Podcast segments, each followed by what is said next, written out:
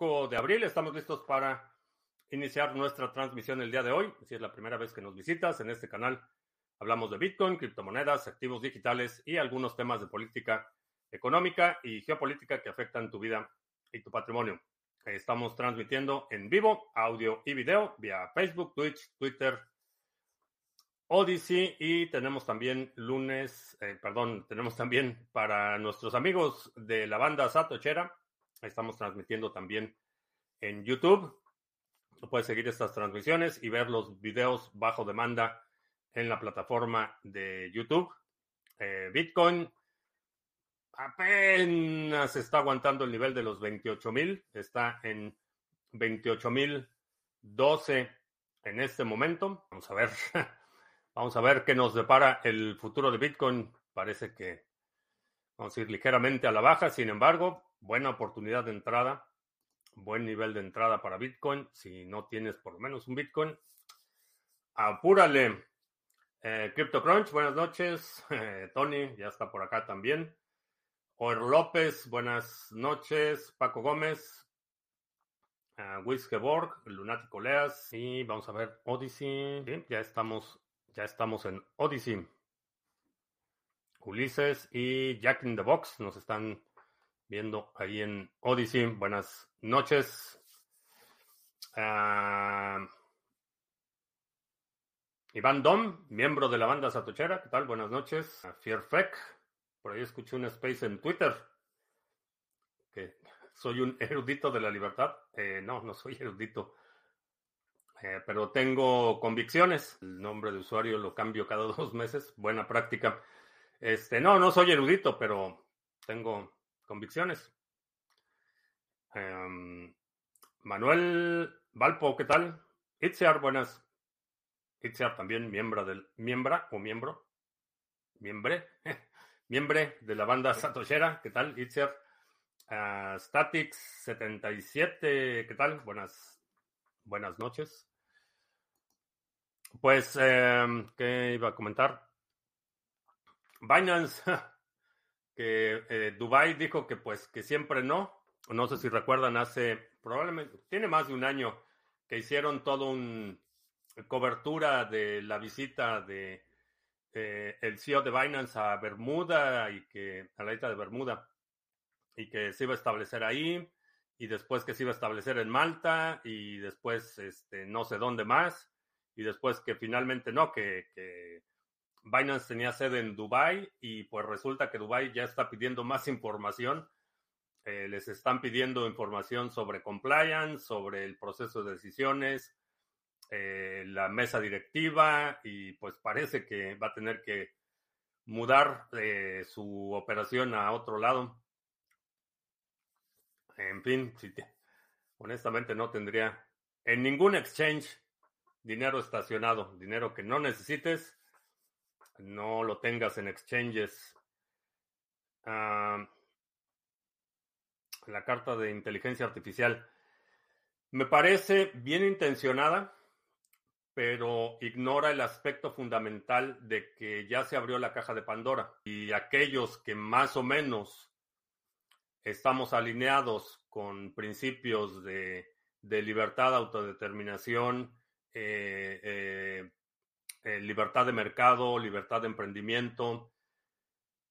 No desarrollamos esa tecnología, la va a desarrollar China o la va a desarrollar algún otro actor con valores un poco más hostiles a los valores que tenemos en por, por la mayor parte en la sociedad occidental.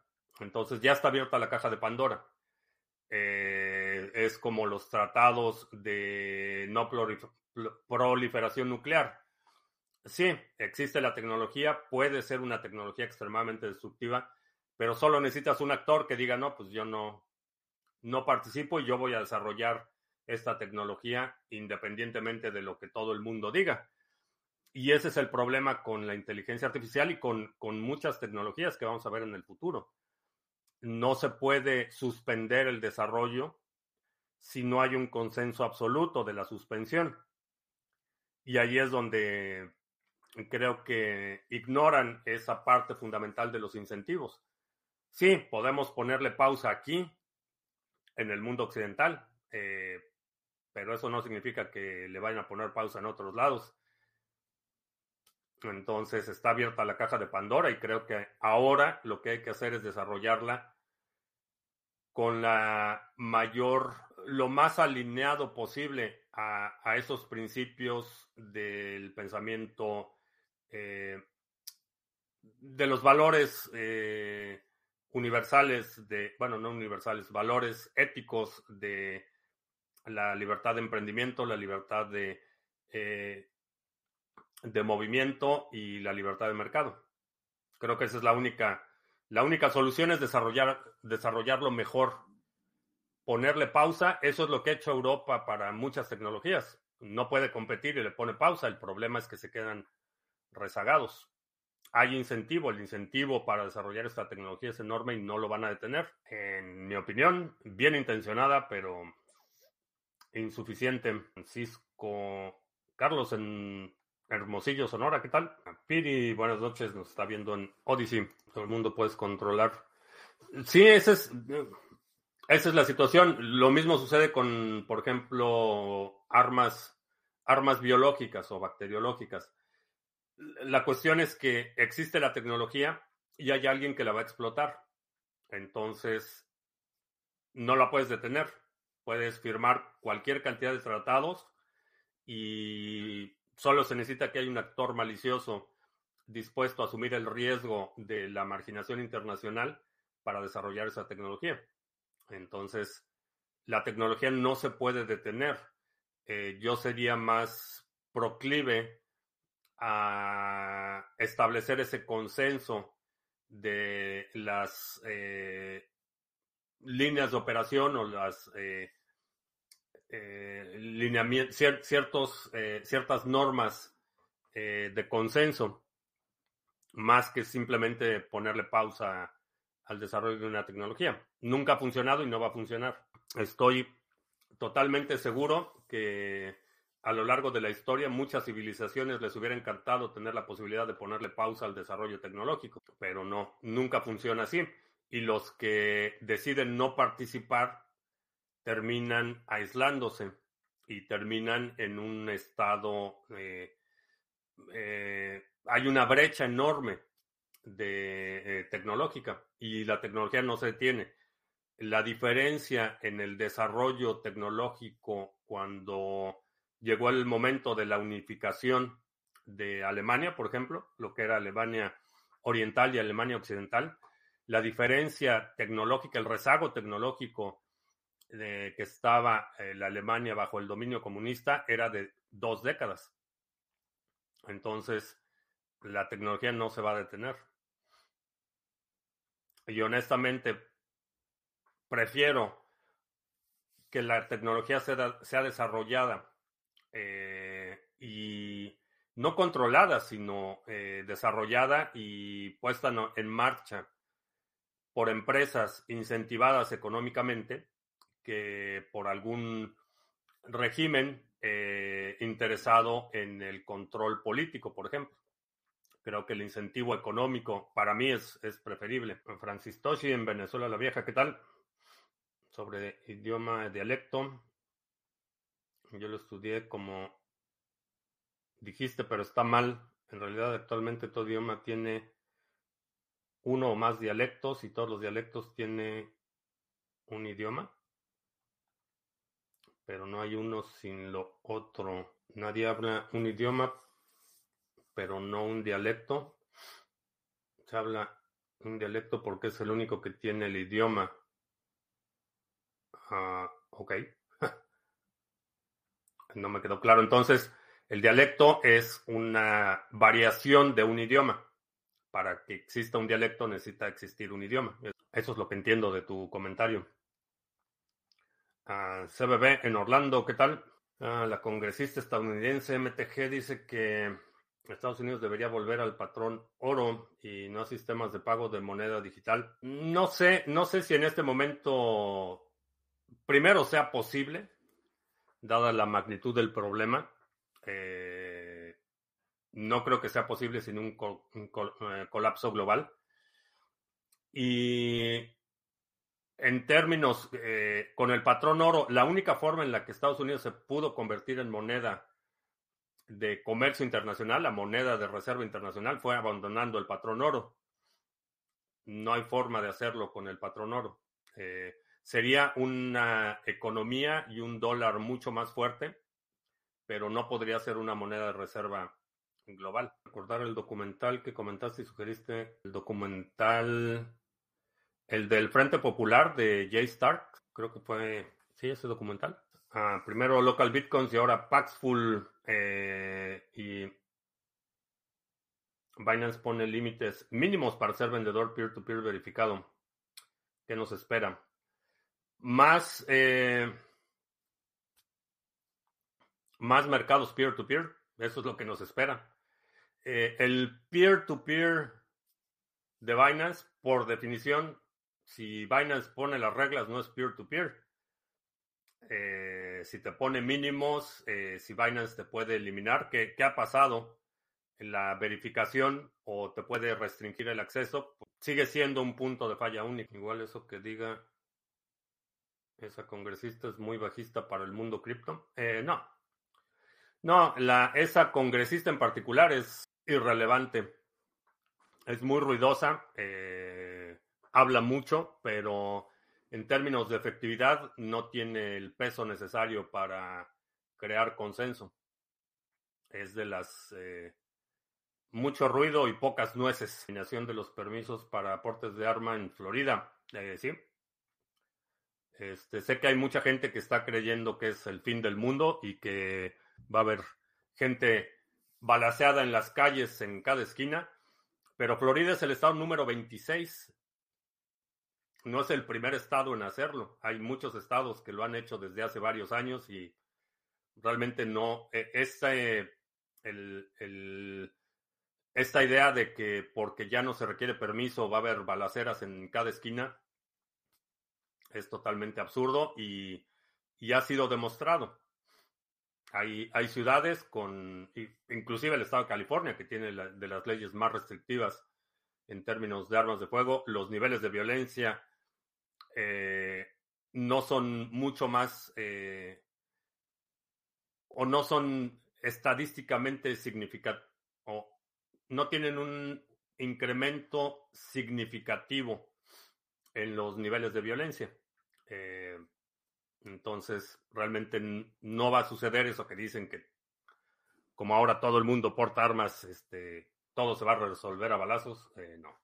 Y es, y repito, es, es un dato importante que, que, hay que recordar. Es el estado número 26 del, de 50, o sea, más de la mitad de, la, eh, de los estados en Estados Unidos. Eh, el cálculo, me parece que son 120 o 126 millones de eh, estadounidenses y residentes vivimos en estados donde no se requiere un permiso especial para, para portar un arma de fuego. O sea que si por mí fuera, eso sería aplicable en todo el mundo. En cualquier lugar del mundo deberías de poder portar un arma de fuego sin permiso especial. Lo de la desdolarización de la economía mundial parece más mediático que real. Más del 40% de los intercambios internacionales siguen siendo en dólares. Las hay ha habido mucha gente tratando de exacerbar eh, o exagerar un poco las consecuencias.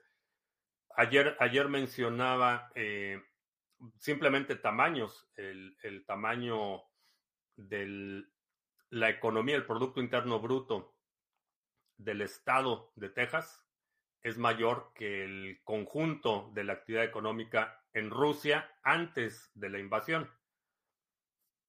Simplemente para poder dimensionar, eh, cuando hablamos de que Irán y Sudáfrica van a negociar en, en yuan, hay que ver el tamaño real de sus economías en función del comercio global es, es definitivamente una amenaza, es un eh, es una erosión de la hegemonía del dólar, pero no es un colapso inminente y no va a ser un colapso inmediato. La condición de, eh, del dólar como moneda de reserva global va a tener una erosión gradual, no va a ser un colapso de la noche a la mañana. Todos sabemos que Binance es un peer-to-peer apócrifo. Sí, igual que BNB, que dicen que, el Binance Chain es un proyecto de la comunidad. El régimen norteamericano ataca muy fuerte a los peer-to-peer. No, no escuché de local cryptos. Eh, es, sabía de local bitcoins, eh, que hace un par de semanas anunció que dejaban de operar. Eh, Paxful ayer eh, también anunció que iba a cerrar su mercado peer-to-peer. Bitrex anunció que iba a dejar de dar servicio a ciudadanos y residentes. Y sí, 331 millones en los Estados Unidos, sí, pero lo que me refería es de los 26 estados que tienen permiso o que no requieren permiso para aportación de arma de fuego, esos 26 estados representan 122 o 126 millones de estadounidenses. Eh, sí, el total son 330 o algo así millones de habitantes. Pero el 50%, bueno, más del 50% de los estados, 26 de 50, de 50 estados, no requieres permiso para portar armas de fuego. Obviamente hay limitantes, no puedes, hay lugares donde no puedes ir con un arma de fuego. Eh, algunos edificios públicos, eh, cortes, obviamente cárceles, estaciones de policía y algunos lugares donde sí hay restricciones. Y dependiendo del estado, hay lugares donde si yo tengo un negocio, yo puedo poner un letrero que diga que no se permite portar armas de fuego. La mayoría de los bancos, por ejemplo, si vas a un banco, hay un letrero que dice que no se permiten armas de fuego en el interior. Hay lugares donde no, no, no debes, no digo que no puedas, no debes eh, portar armas de fuego, pero si es una arma oculta, pues por definición nadie sabe si sí o si no. Ismael, buenas tardes. Las CBDC hacen uso también de la tecnología blockchain. No necesariamente. Algunas, algunos prototipos sí, pero no necesitas eh, una blockchain para algo así. Necesitas una base de datos. Eh, la blockchain solo la necesitas si es algo que tiene que ser eh, descentralizado, distribuido, resistente a censura. Entonces sí tiene sentido que tengas un un ledger distribuido, que, tengas copias del ledger en millones de máquinas y que puedas replicar la red en caso de un ataque. Pero si eres un banco central y vas a tener control absoluto de las transacciones, pues no necesitas la blockchain. Es una base de datos donde vas a poner tu ledger con debes y haberes y entradas y salidas y ya. Eso es todo lo que necesitas. Y un campo especial para este, comentarios y restricciones. Sé que hay algunos prototipos que están utilizando, por ejemplo, Stellar o que están utilizando eh, inclusive Cardano, creo que había un, hay un prototipo, pero la realidad es que no necesitas ni la resistencia a censura ni la descentralización cuando es un instrumento emitido y controlado 100% por, por los gobiernos. No hubo gente exacerbando lo del dólar. Eh, sí, hay muchísimos comentaristas en la, medios financieros e inclusive aquí en la televisión que dicen que ya es el colapso, que es el fin del dólar y eh, predicciones muy apocalípticas. Eh, sí, el, el, rey de Arabia Saudita fue el que dijo que iban a, iban a depender menos del dólar. Pero no sé si, digo, no, no, no he leído el detalle del trato. No sé si el pre va a seguir siendo, eh, si el precio va a seguir siendo denominado en dólares y después el settlement va a ser en otra moneda o, o van a tener una estructura de precios denominadas en múltiples monedas, que realmente esa es parte de la reducción de la fricción. Cuando tienes una sola moneda y todos dicen, ok, esto vale 10 dólares y después haces la conversión a la moneda local, en lugar de tener que poner tu lista de precios de un barril de petróleo vale tanto en yuanes, tanto en este, reales, tanto en, eh, no sé cuál es la moneda de Arabia Saudita, eh, la whatever de Arabia Saudita o, o rands de Sudáfrica o rupias. Eh, esa parte es la que puede ser el dólar o digo, para mí lo ideal sería Bitcoin, pero la estandarización global de denominaciones es ayuda mucho a reducir la fricción del comercio global. Eh, yo en lo personal preferiría que fuera Bitcoin, pero, pero los políticos no me hacen caso. Entonces, científicos e incluso Elon Musk deciden parar el avance de inteligencia artificial al menos seis meses. Eh, ¿Crees que influirá los precios de la inteligencia artificial a pesar de la narrativa que hay? Eh, no sé a qué te refieres con los precios de la inteligencia artificial. Eh, si te refieres al acceso eh, o te refieres al costo de implementación o, a qué precios.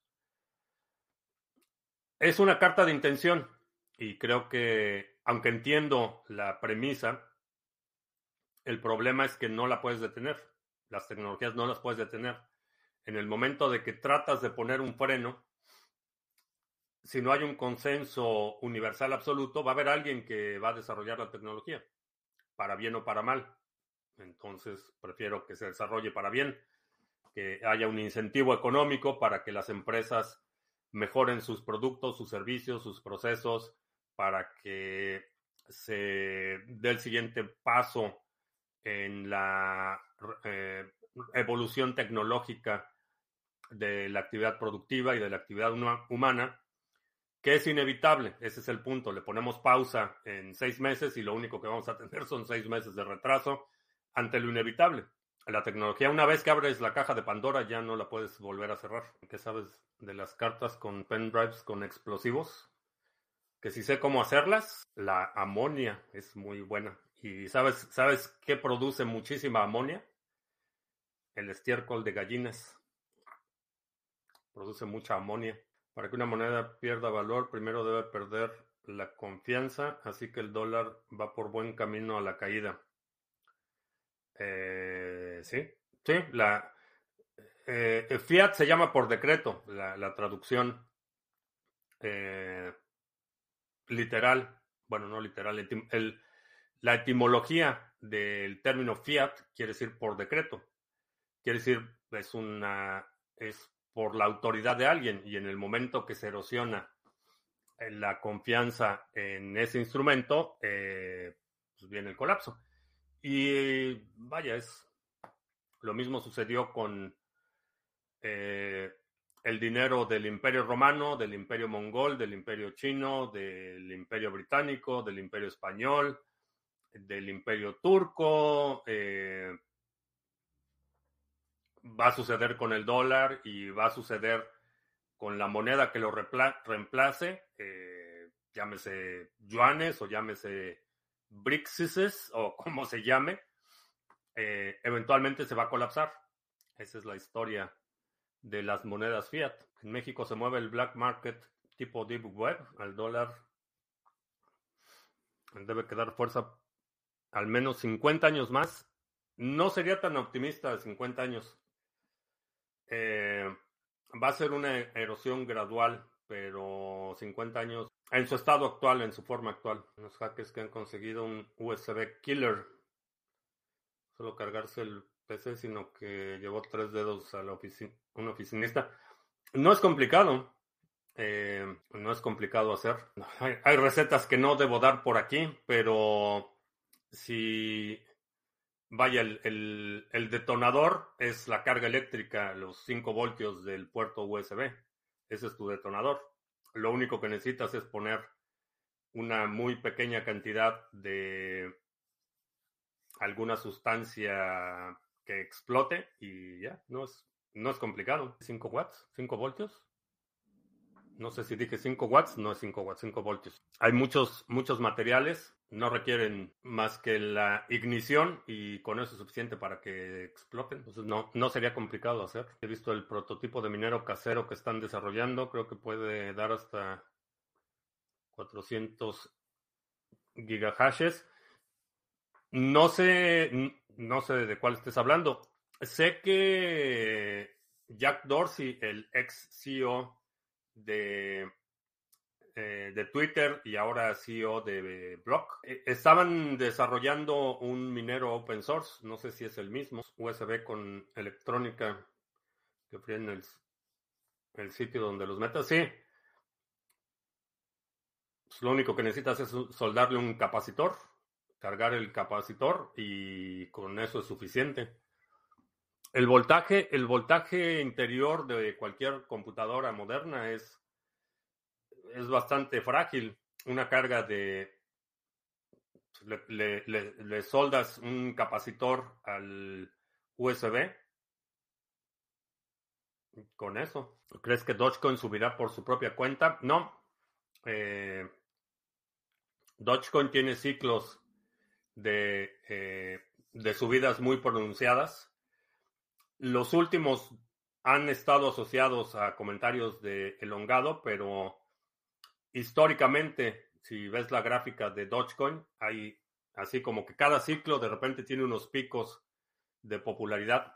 Eh, por eso creo que siempre es buena idea tener algo de Dogecoin en tu portafolio. Y Shiba Inu. Eh, Shiba trata de replicar el, hype de, Dogecoin. No sé si lo han logrado. No sé, no vi esta última vez. Eh, puedes ver una comparativa de Shiba y de Dogecoin para ver cómo se comportan. Creo que Shiba trata de emular lo que ha hecho Dogecoin. ¿Es que ADA subirá por encima de los 2 dólares algún día? Sí, sí, aprovechar para hacer anuncios. Si tienes NIM, Cardano, Waves, Harmony o Band o U Ontology, eh, checa los pools de staking de Sarga. Puedes recibir recompensas participando en los distintos protocolos sin perder custodia de tus activos. Eh, tenemos el, los mix nodes de NIM, el pool de Cardano, que por cierto hoy cerramos Epoch, el pool de Waves, Harmony, Band, que van bastante bien, muy buenos retornos. Puedes checar la página de eh, Sarga en Twitter y ahí recibes reportes cada fin de época. Eh, también Ontology, bastante bien el pool de Ontology, muy buen retorno y está muy, muy buen nivel de entrada Ontology en este momento. Chécalos en la página sargachet.cloud. Si todavía no tienes NIM, lo puedes comprar Aquí en nimswap.com puedes comprar y vender NIM. Eh, puedes eh, comprarlo con NIM, el RC20 con USDT, Ethereum y Bitcoin, tanto on-chain como Lightning Network, así como Cardano. También, si nos quieres vender tu NIM, te lo compramos con ADA o con USDT. Checa nimswap.com. Y para otros intercambios cripto a cripto, sin necesidad de registrarte, sin proporcionar información y sin KYC. Checa el exchange de Criptomonedas TV, Es un proyecto que tenemos con SimpleSwap.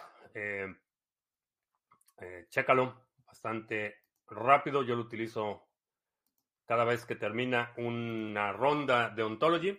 Cambio mi ONG por ONT para volverlo a delegar.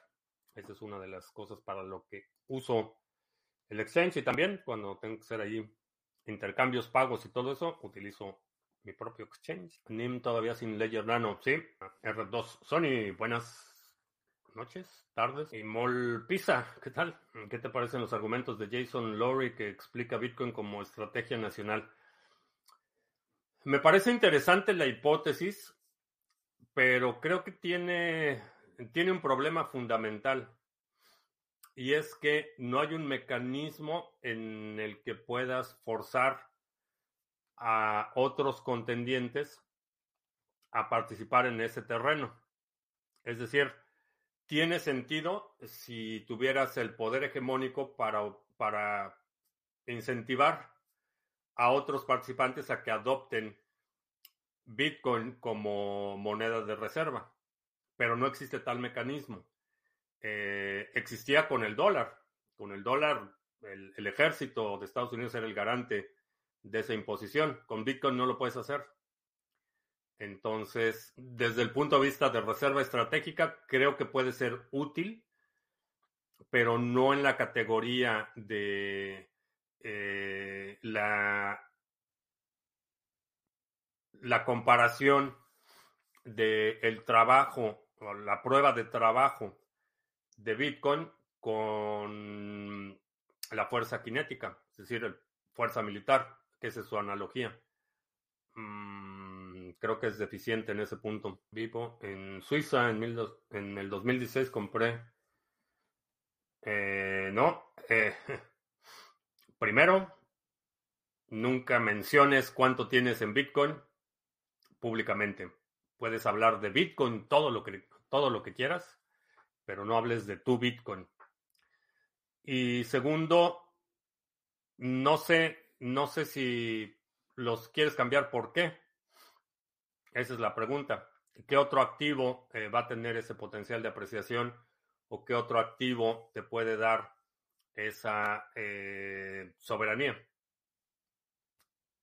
¿Lo cambias que por euros o por francos suizos o por dólares? Diría no. Si necesitas liquidez, puedes utilizar parte de ese Bitcoin como colateral para un crédito, pero honestamente, mm, a menos que tengas una mejor oportunidad que Bitcoin, que en este momento son bastante escasas, por decir inexistentes, eh, diría, no, guarda ese Bitcoin. Ninguna de las dos, si quieres, bueno, no sé, yo no, honestamente, Creo que Bitcoin es una opción muy superior al franco suizo, que se ha estado devaluando consistentemente desde que dejaron el patrón oro en los noventas.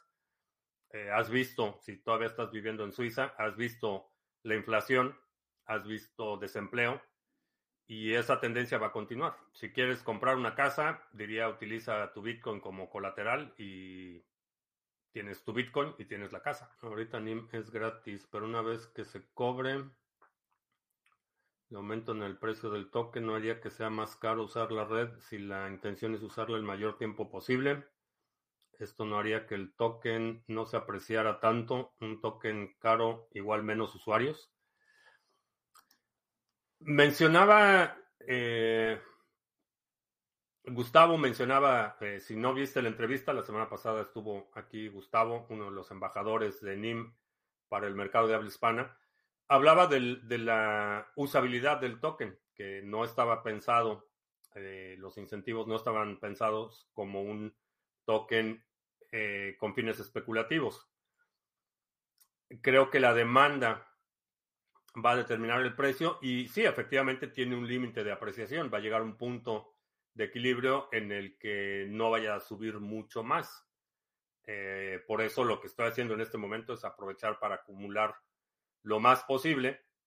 Y en esta parte que estamos corriendo un riesgo muy grande, quienes estamos apostando a una tecnología nueva, estamos corriendo un riesgo mayor que quienes vengan después una vez que la tecnología ha sido probada. Es parte del componente especulativo.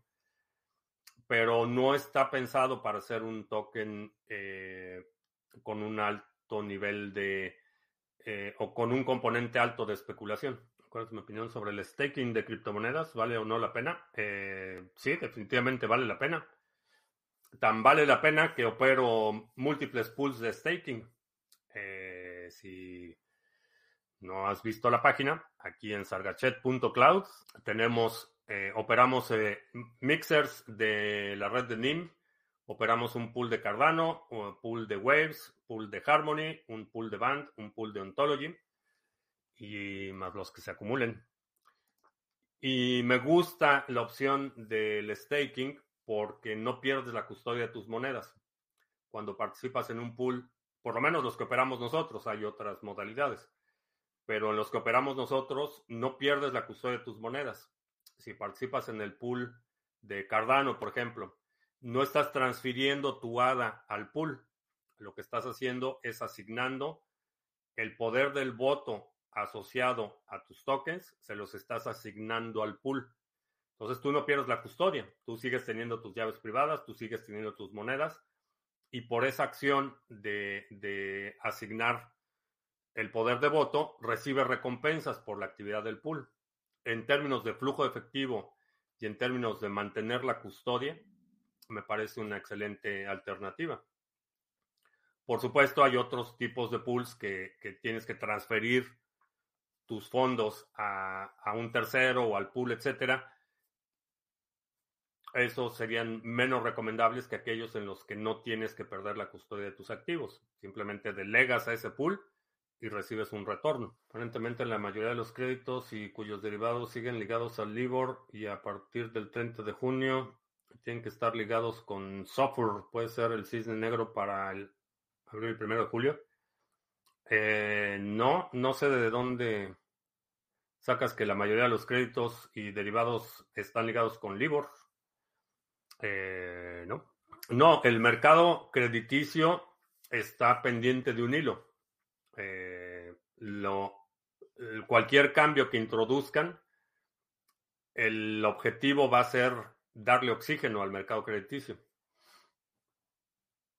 Tan es así que ya el Banco de Inglaterra está hablando de empezar a reducir de nuevo tasas de interés, porque está pendiente de, de un hilo. Bueno, y Mol Pizza, creo que vas a tener, y Molo Pizza, creo que vas a tener que cambiar tu nickname, porque ya todo el mundo sabe que tienes Bitcoin, entonces mi recomendación es que cambies tu nombre de usuario y ya no vuelvas a comentar en público que tienes Bitcoin y dónde estás. ¿En qué criptomonedas adoptarán los países del BRIC? No lo sé. Eh, no creo que vaya a ser una criptomoneda.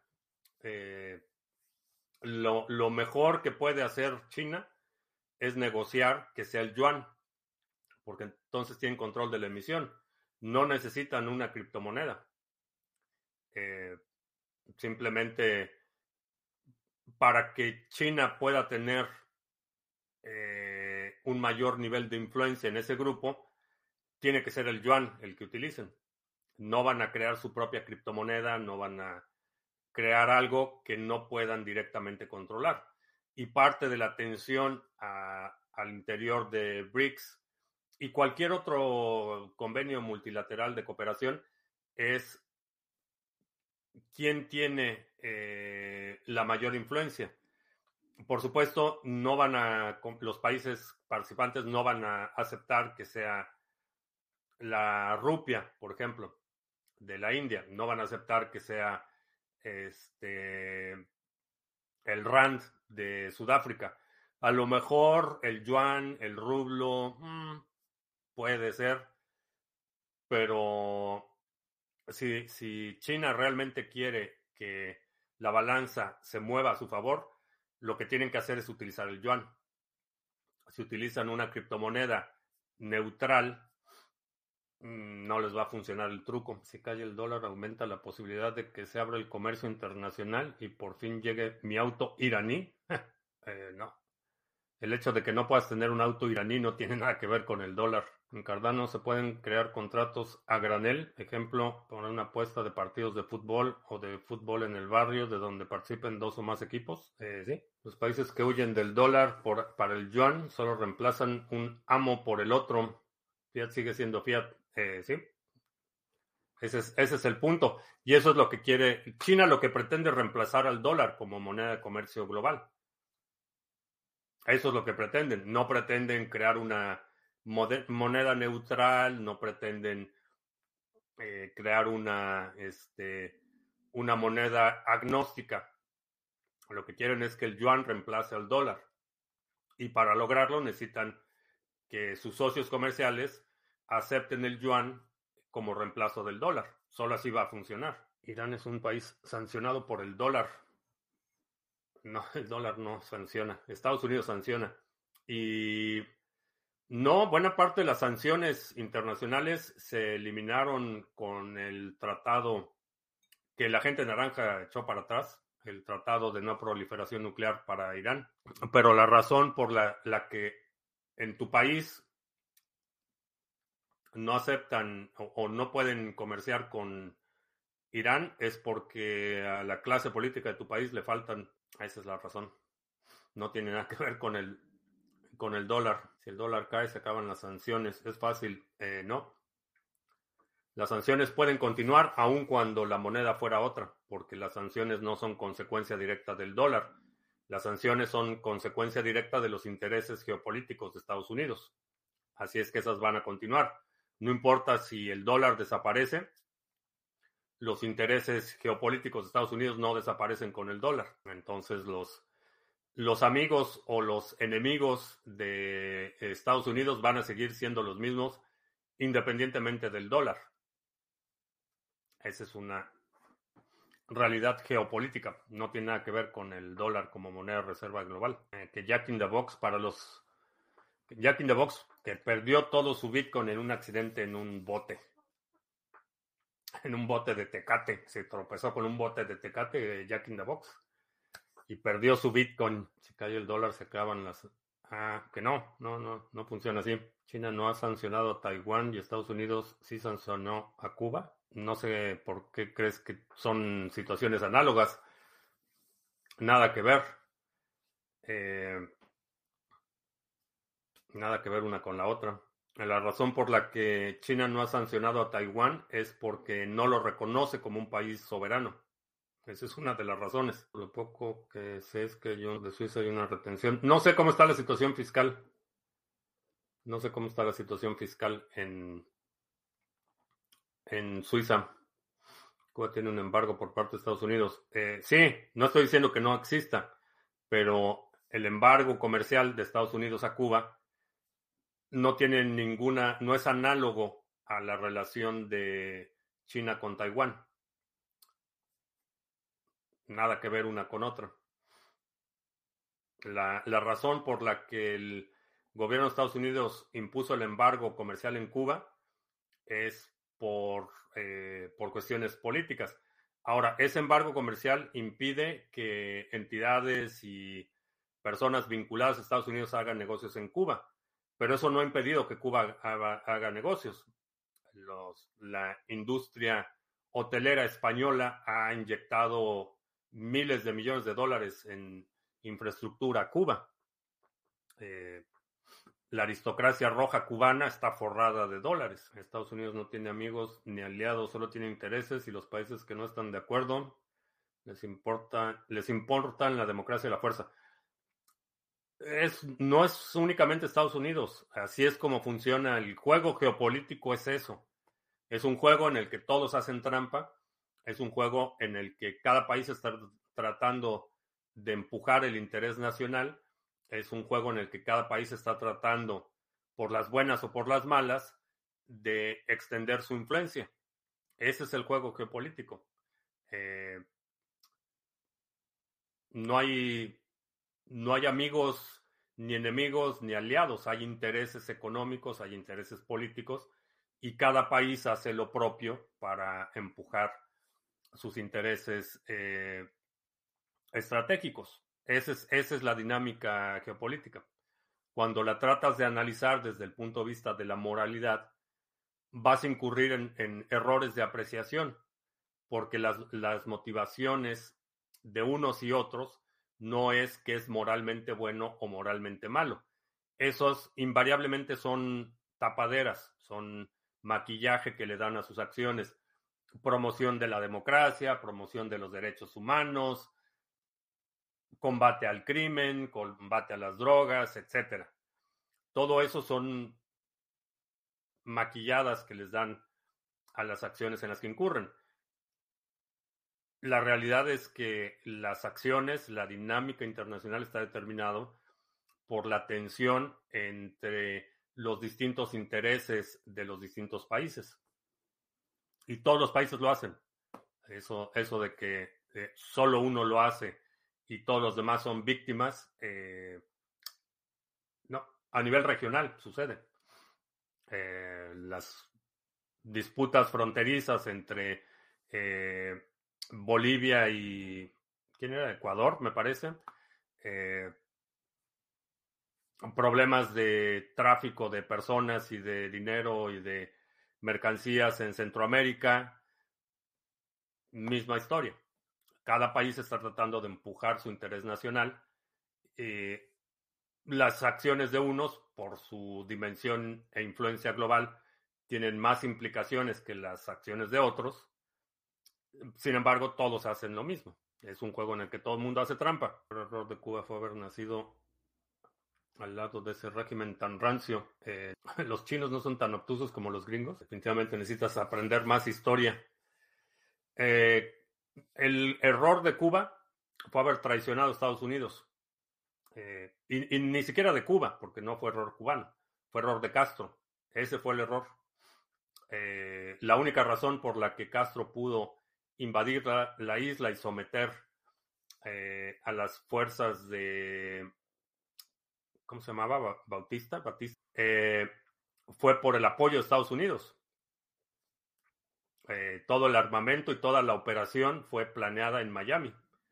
La invasión a Cuba fue hecha posible gracias a la colusión del gobierno mexicano con los organismos de inteligencia de Estados Unidos. Eso fue lo que hizo que Castro tuviera el apoyo necesario para invadir la isla. Les cambió la jugada. Uh, a Fulgencio Batista, sí. Les cambió la jugada y a la mera hora eh, se alineó con la Unión Soviética.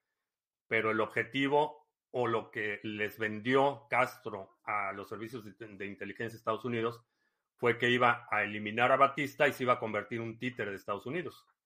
Ese era, ese era el trato con Castro.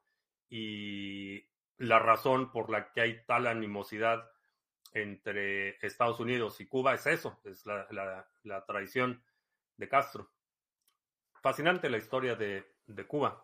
Uh, ¿Cómo se llama el sistema operativo de smartphones que es interesante para sustituir a Android? Se llama eh, Graphene, Graphene OS, me parece. Es uno de los sistemas operativos. Graphene OS. Los chinos odian a la isla de Taiwán y no lo han embargado como Estados Unidos porque no lo reconoce como un país soberano. Ese es el punto. No puedes, no puedes imponerle un embargo a un país que no existe. Ese es el dilema de China. Ahora, no los odian. Y, y tan no los odian que mucha de la inversión tecnológica de China actualmente viene de Taiwán. Eh, muchos de los avances, eh, sistemas de control de manufactura y Taiwán tiene inversión en China. La cuestión es que China no reconoce a Taiwán como un país soberano. Por supuesto, no los puede sancionar. Es como si el, Estados Unidos quisiera sancionar el estado de Texas. No lo puede hacer. Estados Unidos puede sancionar a otros países, pero no puede sancionar algo que no reconoce como un estado soberano. Cultura general. Calix OS es el otro que sirve para desgooglear tu teléfono. Bueno, ya se nos acabó el café. Vámonos. Te recuerdo que estamos en vivo lunes, viernes, lunes, miércoles y viernes 2 de la tarde, martes, jueves 7 de la noche. Si no te has suscrito al canal, suscríbete, dale like, share, todo eso. Este sábado, 11.30 de la mañana, tenemos nuestra sesión mensual del Grupo de Acción 2023. Va a estar bastante buena, no te la pierdas. Vamos a hablar de dineros, y eh, creo que ya. Por mi parte es todo. Gracias. Y hasta la próxima.